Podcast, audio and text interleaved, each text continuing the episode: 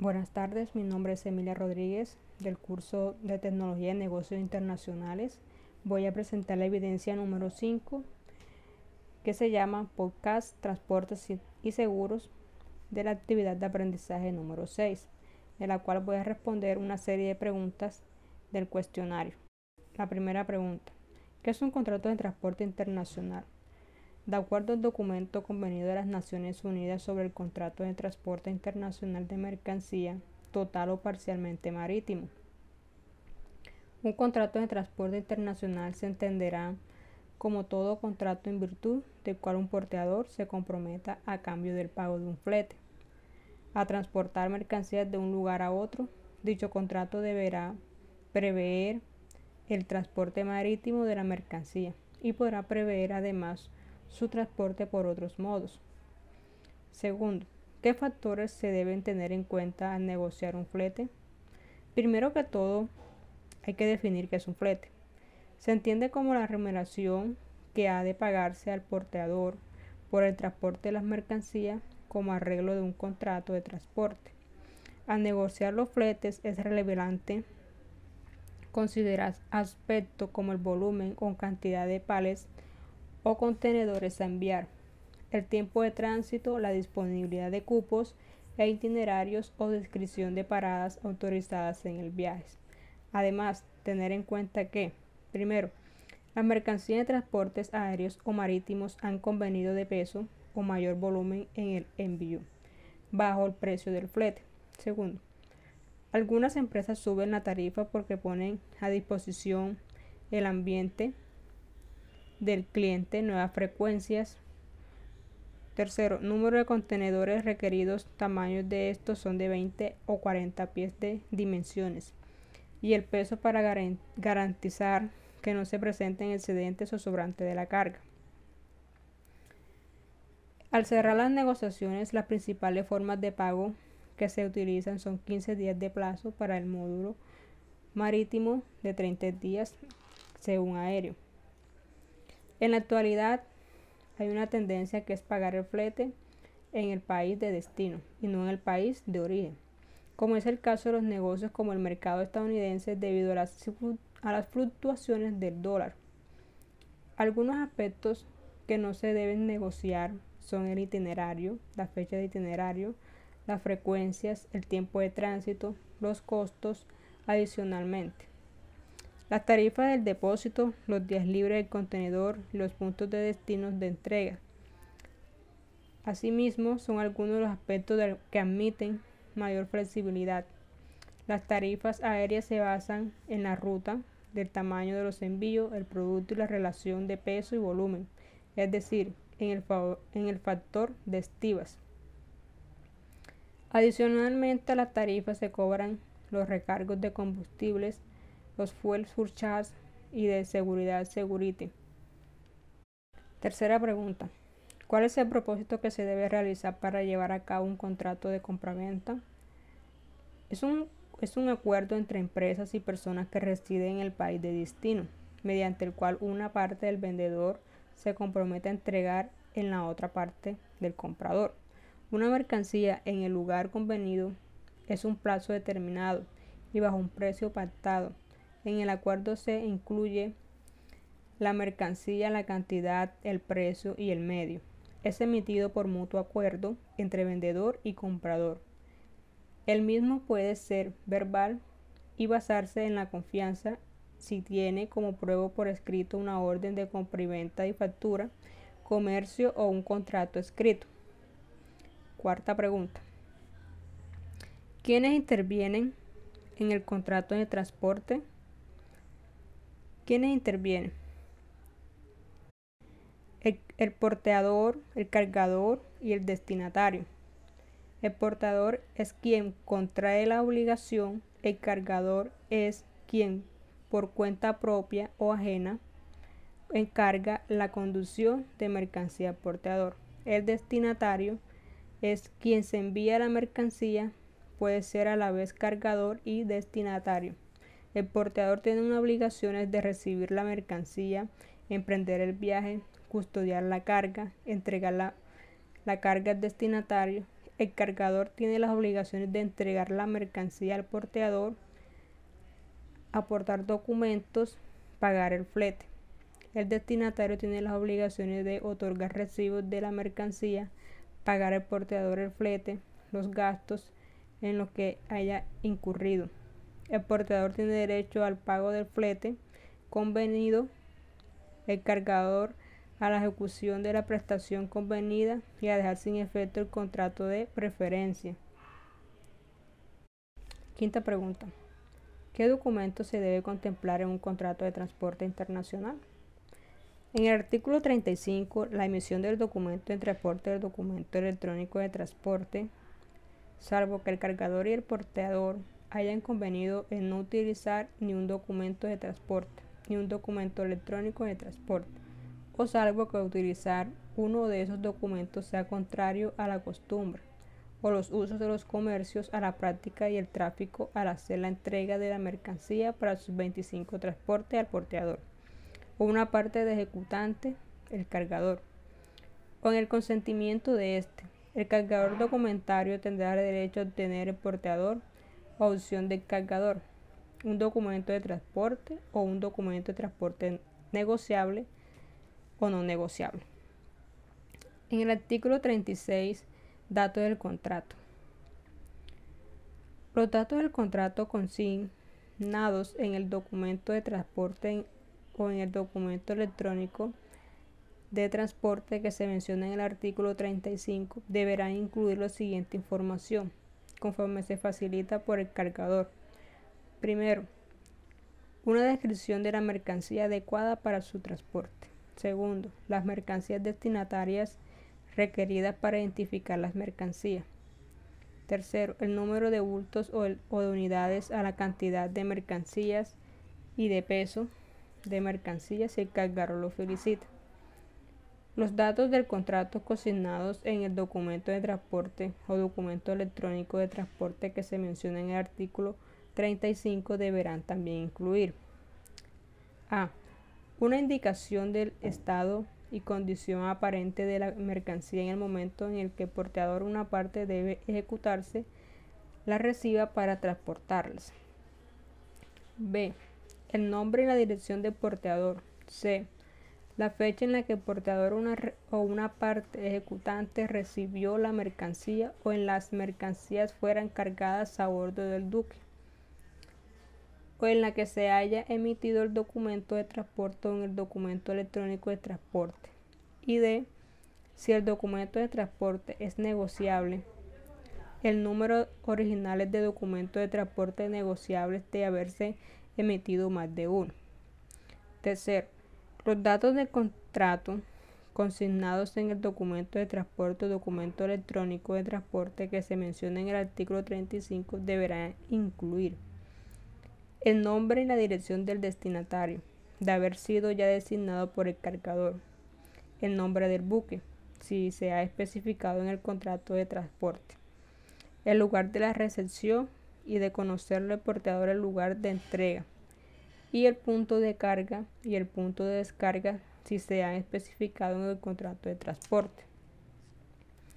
A efectos del presente artículo, la forma la fórmula estado y condición aparente de la mercancía que se emplea en el artículo del párrafo 2 se entenderá referida al estado y condición de las mercancías a la luz de una inspección externa razonable de las mercancías según están embaladas, efectuadas en el momento en que el cargador las entregue al porteador o a una parte ejecutante y cualquier inspección o complementaria que el porteador o una parte ejecutante lleve a cabo antes de emitir el documento de transporte o un documento electrónico.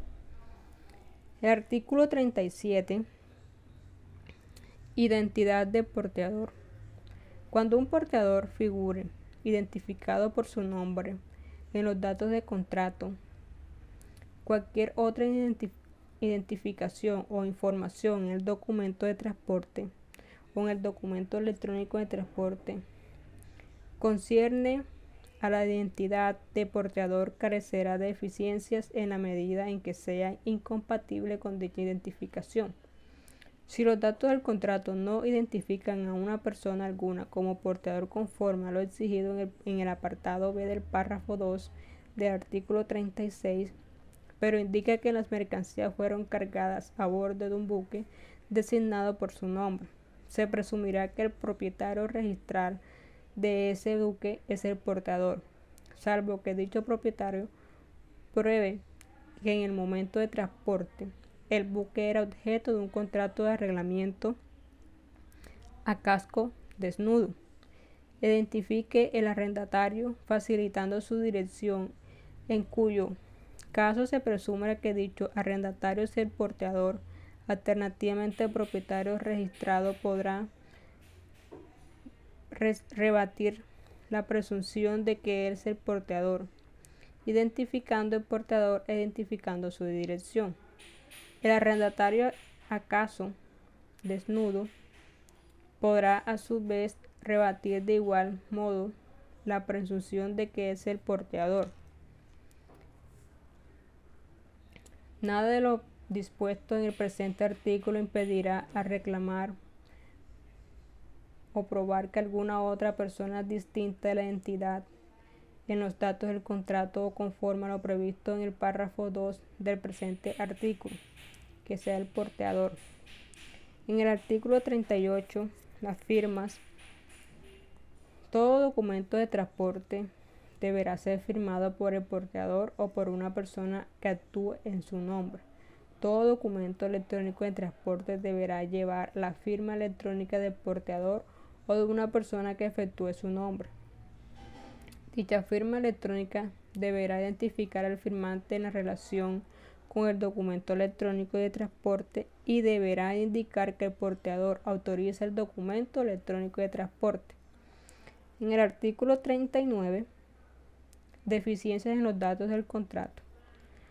La ausencia o inactitud, de una o más de los datos de contrato identificados en los párrafos 1, 2 o 3 del artículo 36 no afectará por sí sola la naturaleza jurídica a o a su vez la validez del documento de transporte o del documento electrónico de transporte.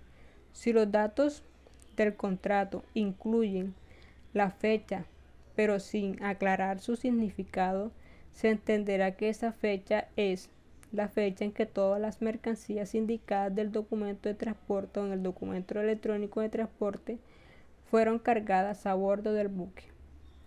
Siempre que los datos del contrato indiquen que las mercancías han sido cargadas a bordo de un buque, la fecha en que el portador o una parte ejecutante recibió las mercancías, cuando los datos del contrato lo indiquen que las mercancías han sido cargadas a bordo de un buque. Si los datos de un contrato no contienen indicaciones algunas del estado y condiciones aparentes de las mercancías en el momento en que el porteador o una parte ejecutante recibió, se entenderá que los datos del contrato indican que las 28 de las mercancías estaban en buen estado y condiciones aparentes en el momento en que fueron recibidas por el porteador o una parte ejecutante. Pregunta número 6. ¿Quiénes intervienen y cuándo se implican los incontenes y los seguros? ¿Quiénes intervienen en el contrato de seguro? El tomador es quien controla la póliza y contrata quien sea el exportador o importador. Asegurador. Empresa aseguradora que pueda asumir los riesgos asociados al transporte. Asegurado. Persona en quien el caso del suceso de cualquier riesgo puede afectar directamente. Beneficiario. es quien, por defecto del contrato, tiene derecho a recibir cualquier contraprestación inherente al mismo de parte del asegurador. Cuando aplica el contrato de seguro, siempre existe un riesgo de daño, pérdida o demora de la carga, sin importar el medio de transporte, por lo que es necesario que las partes de la negociación aseguren los buques contra daños pérdidas o demoras durante todo su trayecto, Aunque no es obligatorio adquirir póliza de seguro de transporte, algunos inconters obligan al vendedor a tomar la póliza a nombre del comprador como la, CIF y la CIP. Por lo menos el transporte de la carga cuando el país de destino de igual forma la pérdida o el daño de los cargas están bajo la responsabilidad del comprador o vendedor, dependiendo del inconter negociado durante todo el trayecto y el no obtener seguro los expones a un riesgo innecesario. ¿Cómo se aplica los inconter en la empresa? En la empresa los inconter se utilizan para aclarar los costes de las transacciones comerciales internacionales, delimitando las, responsabilidades entre el comprador y el vendedor y reflejan la práctica actual en el transporte internacional de mercancías. ¿Qué determinación determina los inconteres? Los inconteres son términos de tres letras, cada uno de que se refleja las normas de aceptación voluntaria por los datos de, por las partes comprador-vendedor acerca de las condiciones entregadas de entrega de mercancía y producto. Los inconters regulan cuatro aspectos básicos en el contrato de compraventa internacional. La entrega de mercancía, la transición de riesgo, la distribución de gastos y trámites del documento aduanero. Seguros de transporte.